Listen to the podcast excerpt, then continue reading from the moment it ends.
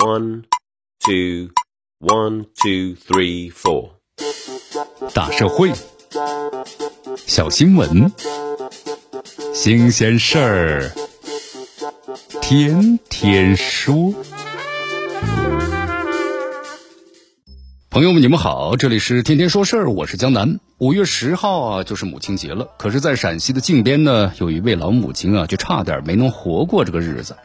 五月二号晚上的时候，五十八岁的马某把七十九岁的母亲啊，用手推车呢是拉到了靖边县的城南万亩林，找到了一处呢废弃的墓坑，把活着的母亲啊埋入其中，对外谎称呢是把母亲送到了甘肃的亲戚家。好在呀，这马某的妻子报警了，警方经过一番波折之后呢，最终于五月五号找到了并救出老人。目前这位老人呢已经脱离了生命的危险。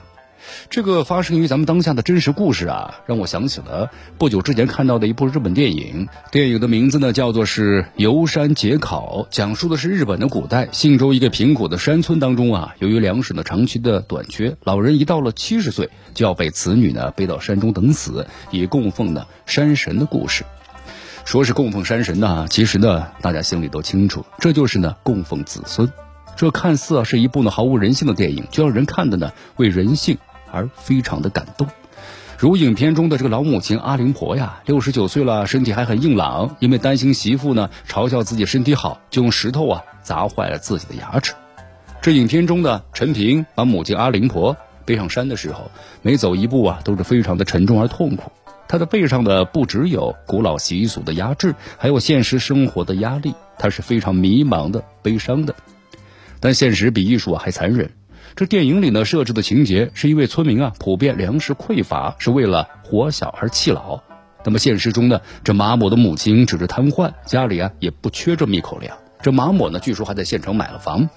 这电影里设置的情节是将老人呢背上山，任其自生自灭，而现实中呢，这马某却是埋了土。所以有千万个理由来解释马某的动机，但是没有一个理由可以为马某呢洗地，因为那是人性的底线，是不可。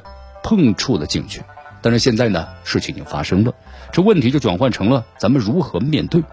你看，目前呢，警方以涉嫌故意杀人罪对马某呢刑事拘留。按照咱们中国呀刑法的规定，那么故意杀人的，处死刑、无期徒刑或者十年以上的有期徒刑；情节较轻的，处三年以上十年以下的有期徒刑。已经是着手的实行这个犯罪。由于犯罪分子呢意志以外的原因而未得逞的，是犯罪未遂。对于未遂犯。可以比照的是，既遂犯从轻或者是减轻处罚。可以预见呢，这马某可能要面临牢狱之灾，付出法律的代价。那么接下来呢，如何妥善解决其母亲的赡养问题？当地有关部门那有必要对此呢跟踪，保持关注，让老人呢老有赡养。当一件不可思议的事情发生啊，咱们总是呢习惯的问一句为什么？这种习惯呢不是坏事，因为它有利于咱们呢查漏补缺。重新审视咱们身边的人和事，重新诊疗呢咱们的社会。人性呢是世界上最复杂的东西，这穷困到极端呢会做出灭绝人性的事情，而富贵到极端呢也会做出灭绝人性的事情。你看那几千年王朝的故事里，为了权力和欲望，不知发生过多少呢这个少妇杀子、子弑父的人伦惨剧。曾经看到过报道中有一个细节啊，一位村民表示，这妈某给村子抹了黑，这不经意啊。道出了一个共识：无论在由衷孝道的古代，还是在二十一世纪的当下，咱们大家都觉得呀，这是灭绝人性的事情。活埋母亲啊，是耻于为伍的行为。几乎每个家庭都经历过送走上一代的过程，这个过程有的是突然的，有的是缓慢的。中国人有句古话嘛，“久病床前无孝子”。其实这句话呀，只不过是一些人的自我安慰的鸡汤罢了。真正的孝心应该经得起时间的考验。如果连那份耐心都没有的话，又怎么谈得上孝敬呢？也正如那位村民所担心的，这马某的所作所为必将在十里乡村的播散。如今有了互联网，这个故事啊，更是进入了千千万万人的眼。